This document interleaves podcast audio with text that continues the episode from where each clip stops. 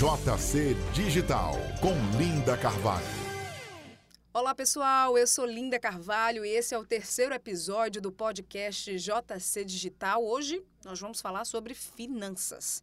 Me responde uma coisa, reflita aí, reflita.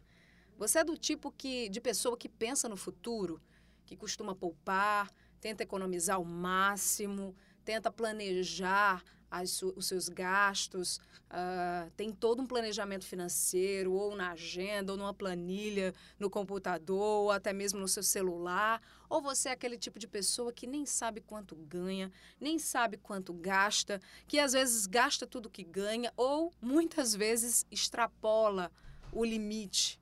Fala a verdade. E hoje o nosso tema é fundo de reserva, ou reserva de emergência. Até porque esses últimos meses uh, com a crise econômica financeira também causada pela pandemia do novo coronavírus, fez com que hum, as dificuldades dos brasileiros, famílias, pessoas, enfim, é, em poupar, em se planejar financeiramente, essas dificuldades viessem à tona, né? Então, muita gente teve ainda mais dificuldade ou está tendo mais dificuldade de enfrentar tudo isso, porque não tinha de onde tirar, não tinha uma reserva de onde pudesse tirar um determinado valor para tentar pelo menos amenizar a situação. Então hoje eu vou receber aqui o nosso planejador financeiro, Guilherme Bahia, que, enfim, é o nosso parceiro lá no Jornal da Correio, na TV, e hoje vai estar aqui trazendo algumas orientações e dicas, falando sobre a importância de se ter esse fundo de reserva, falando sobre como montar. Você que ainda não faz a mínima ideia de como ter o seu fundo de reserva, o Guilherme hoje vai trazer aí todas as dicas e orientações de como montar esse fundo de reserva, onde guardar esse dinheiro, como guardar, enfim. Então, fica atento, fica ligado, porque essas dicas são valiosas. Eu quero ver todo mundo aí com a situação financeira organizada, confortável e, claro, próspera também. Bom, pessoal, e para conversar mais sobre esse assunto, para dar algumas dicas e orientações, a gente já está aqui com o planejador financeiro Guilherme Bahia. Seja bem-vindo, Guilherme, ao nosso podcast. Primeira, primeira vez né, que você participa aqui do nosso podcast JC. E primeira vez num podcast também, está sendo uma estreia de luxo, inclusive. Ah, é? então, que bom! Que, que seja uma estreia é, muito boa para você, para que seja a primeira de muitas vezes que você possa gravar conteúdos, não só aqui com a gente, mas conteúdos seus através dessa plataforma encantadora, né, Guilherme?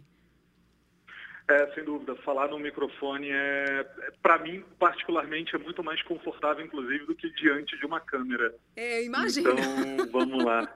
vamos lá. Bom, nossa conversa hoje, Guilherme, é sobre é, educação financeira, finanças, mas, sobretudo, é, fundo de reserva, né? Ou reserva de emergência. Eu queria perguntar, começar essa nossa conversa perguntando é a mesma coisa, fundo de reserva, reserva de emergência, ou tem alguma diferença que ah, nos nossos olhos, assim, vamos dizer, dos mais leigos, a gente não consegue identificar à primeira vista? Olha, Linda, é, qualquer reserva, qualquer saldo que uma família mantenha, ela tem que ter sempre uma destinação. O dinheiro não é um bem em si mesmo. A gente usa o dinheiro para trocar é, por sensações. E o dinheiro guardado é pela sensação de segurança, de proteção. Uh, então, quando eu tenho um dinheiro guardado, eu preciso dar um destino, dar uma função para ele, que pode ser uma reserva de oportunidade, por exemplo, caso eu seja um profissional liberal que eu vou usar o meu dinheiro, por exemplo, para comprar um equipamento que vai me permitir alugar, utilizar, cobrar uma hora mais cara, alguma coisa do tipo. A reserva de emergência, ou, reserva de contingência, seja lá como se chame, é, é aquela parte do dinheiro que tem duas características principais.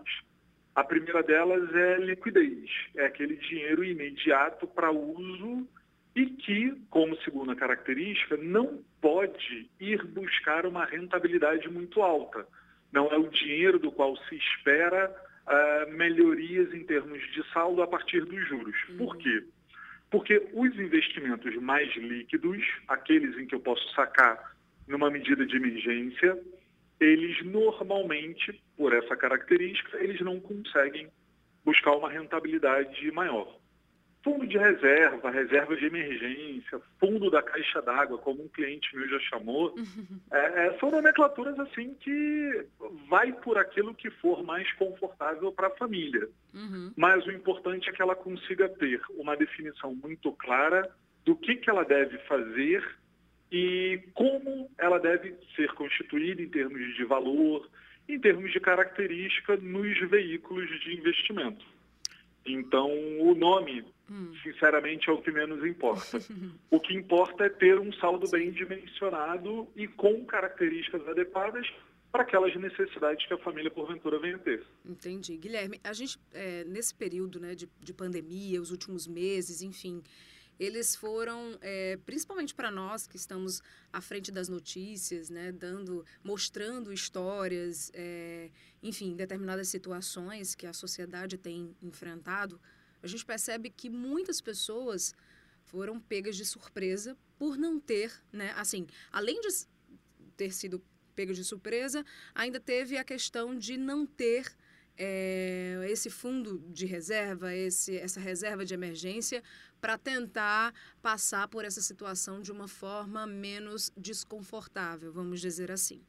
Então, eu, eu, acredito que você, como especialista na área, você que trabalha com isso, né, que vivencia isso mais intensamente, deve ter tido também é, é, é, um pouco dessa percepção, né, do quanto as pessoas, do quanto muita gente ainda não tem educação financeira e o do quanto isso acabou é, é, é tornando esse momento ainda mais difícil para muitas famílias, sobretudo aqui no Brasil, né, Guilherme?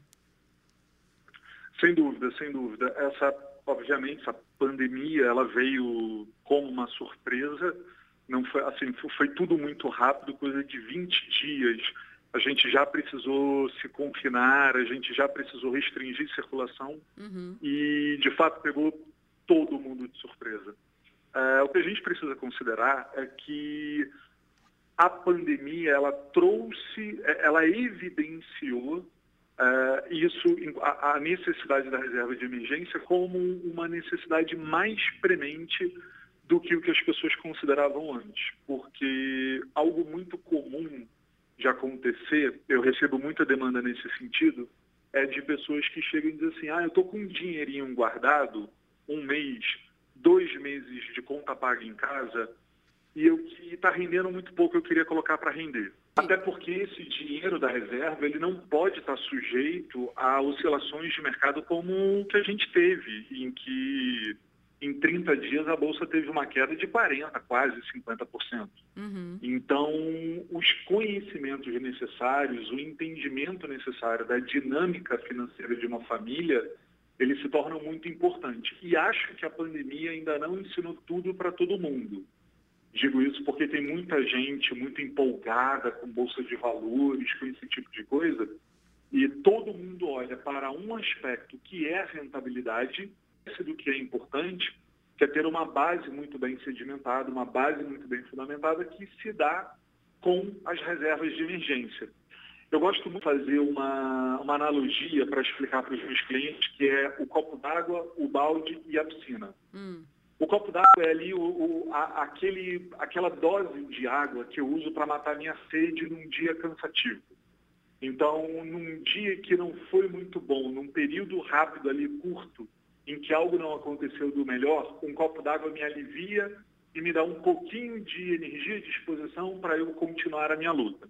Eventualmente, eu vou precisar ficar muito cansado, vou trabalhar demais, e vou precisar de um balde de água para ou me refrescar ou me lavar do trabalho, do suor, do esforço que eu venho fazendo. E a piscina é onde eu quero descansar na minha velhice. Mas não faz sentido nenhum eu tentar encher a minha piscina primeiro se eu não garantir o meu copo d'água. Uhum. Não faz sentido eu encher o meu balde a partir da água da piscina. Por quê? Porque não é com água de piscina nem que a gente toma banho, nem que a gente mata a sede. Então eu preciso primeiro encher o meu copo d'água, que é a minha reserva de emergência, aquele dinheiro que, depois de um período de sufoco, eu vou lá e tenho que meter a mão, porque uma das funções da reserva de emergência é exatamente que a gente não se utilize do crédito, não use cheque especial, não atrase uma conta, não pague um juro sobre alguma coisa. E quando transborda esse meu copo d'água, é que eu vou encher o meu balde, que é uma reserva para uma necessidade não necessariamente imediata, mas talvez até programada, uma viagem, uma comemoração, uma troca de um carro, o meu computador que está velho, eu vou precisar comprar um novo, algo do tipo. E quando eu transbordar o meu balde, é que eu vou pensar em encher a piscina onde eu quero descansar na minha velhice. Então, esse copo d'água é extremamente importante. Tão precioso quanto ter uma garrafa de água de geladeira é a gente ter um tempo de dinheiro guardado para uma medida de emergência. Aí eu te pergunto, Guilherme, como montar esse, esse fundo de reserva, né? O que é que a gente tem que levar em consideração com relação a valores, por exemplo? É, é, é um valor X para todo mundo ou depende de quanto, qual o seu gasto mensal, enfim. E, e como fazer isso, né? Tirar, já colocar no seu orçamento é, mensal aquele X valor que você tem que já reservar, enfim, é, como fazer? Ensina para gente. Tá. É, a, a, reserva de emergência ela está muito vinculada a dois conceitos importantes. O primeiro deles é a vulnerabilidade da renda e o outro é a necessidade mensal de gastos. Para a gente entender, suponha que eu receba 100% do meu salário líquido uhum. e eu consiga 100% da renda da minha casa, para não associar uma única pessoa, porque isso não faz sentido que seja individual, mas familiar, e eu consiga enfim, com muito esforço, gastar só 95%. Então, me sobra a cada mês 5%, que é a minha capacidade de poupança. Capacidade é uma medida potencial, ou seja, eu posso guardar ou não. Se eu guardo, então eu faço com que a minha capacidade de poupança seja revertida em poupança propriamente dita. Então, vamos lá. É, a, a, a, minha necessidade mensal de gastos, então, ela é de 95% do que eu ganho.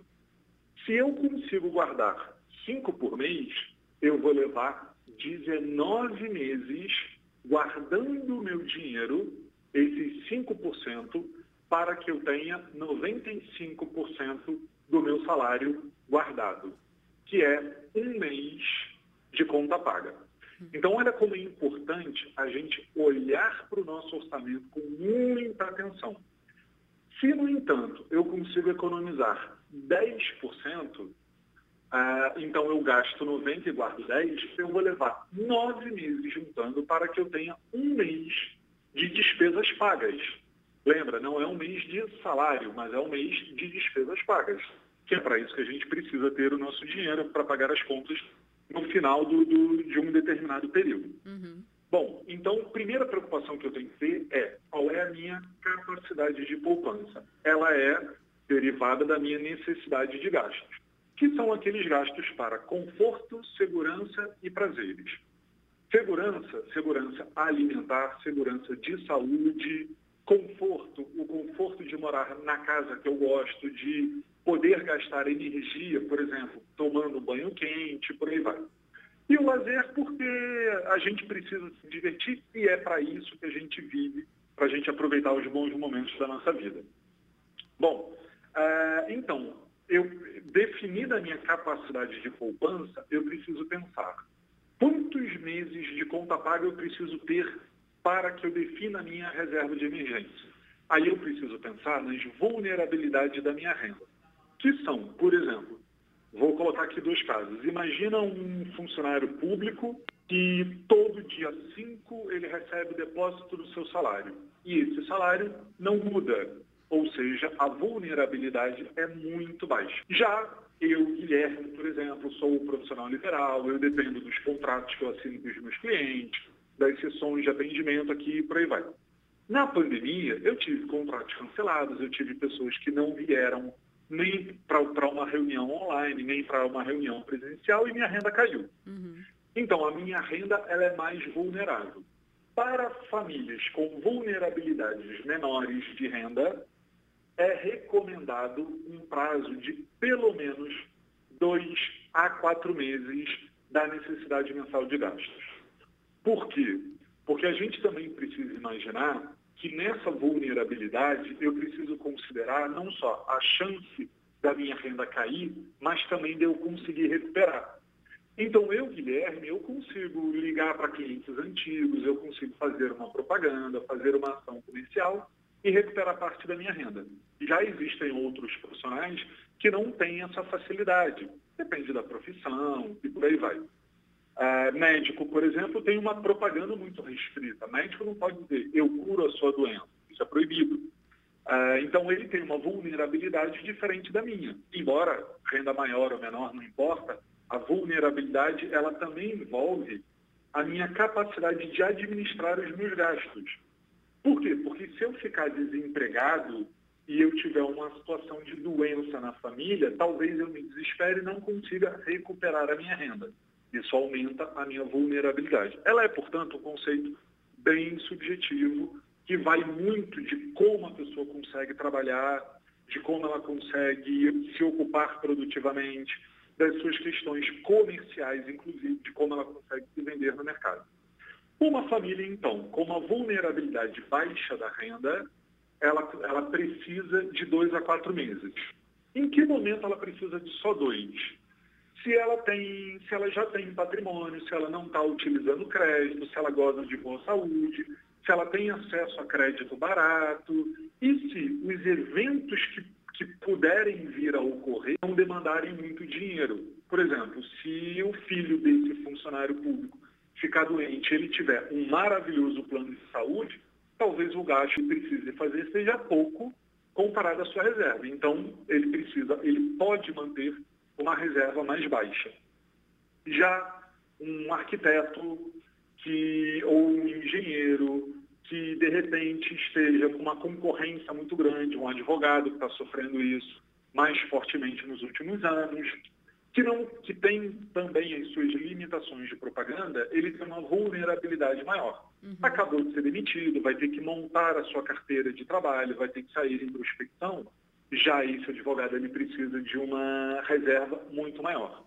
Quanto tempo? Bom, seis meses. Talvez com seis meses ele consiga tanto diminuir a sua necessidade de gastos, quanto ele consiga gerar alguma renda que vá trazer alguma recuperação para ele. Lembrando que a reserva de emergência, ela não é sacada de uma vez só também não. A gente vai tirando conforme a necessidade.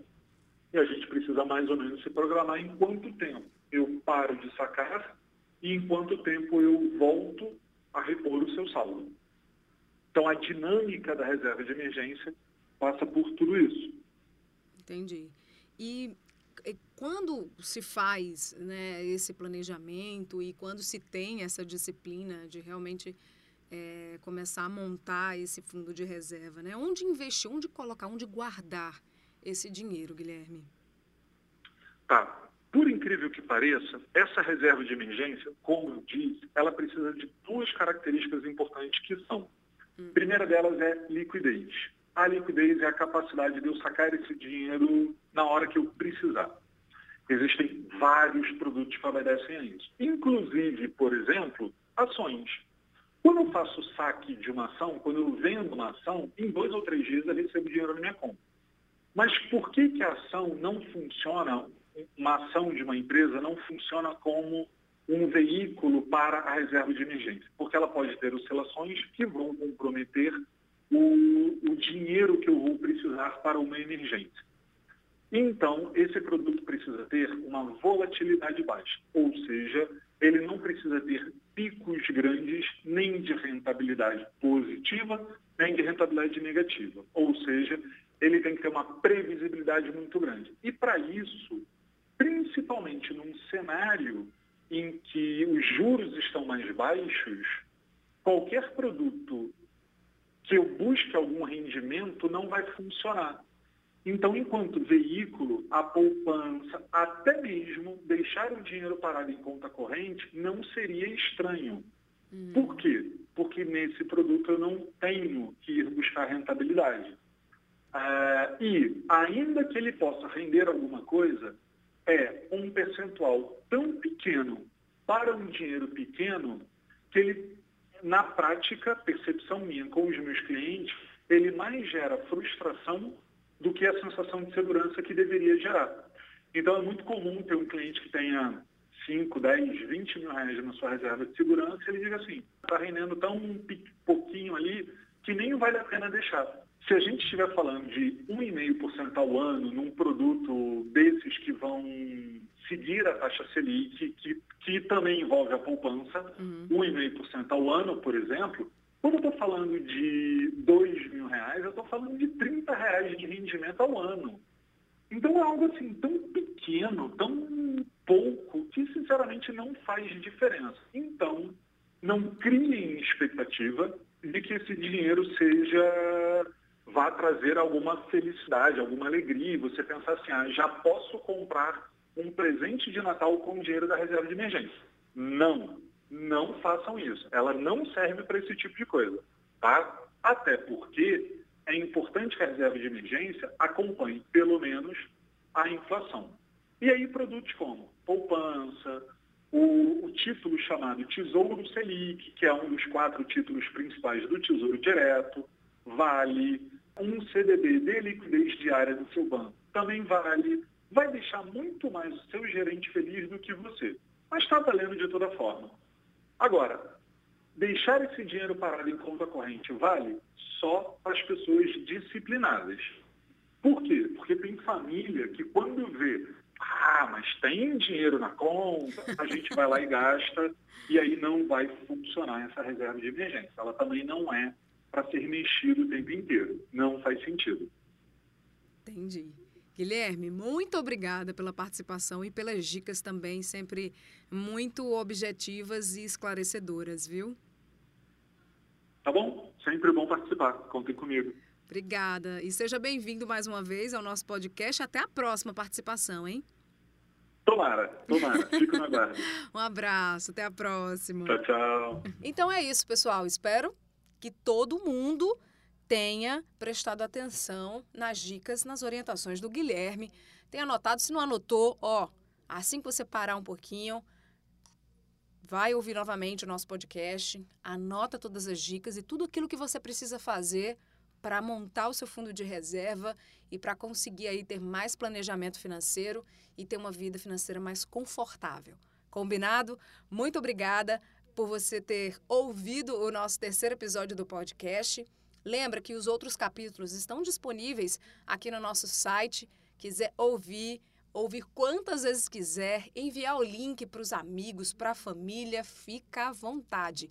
Inclusive, se você acha que esse conteúdo de hoje vai ajudar aí alguém que você conhece, já manda o link para ele, tá? É isso, pessoal. Até a próxima. Muito obrigada mais uma vez e um forte abraço a todos. JC Digital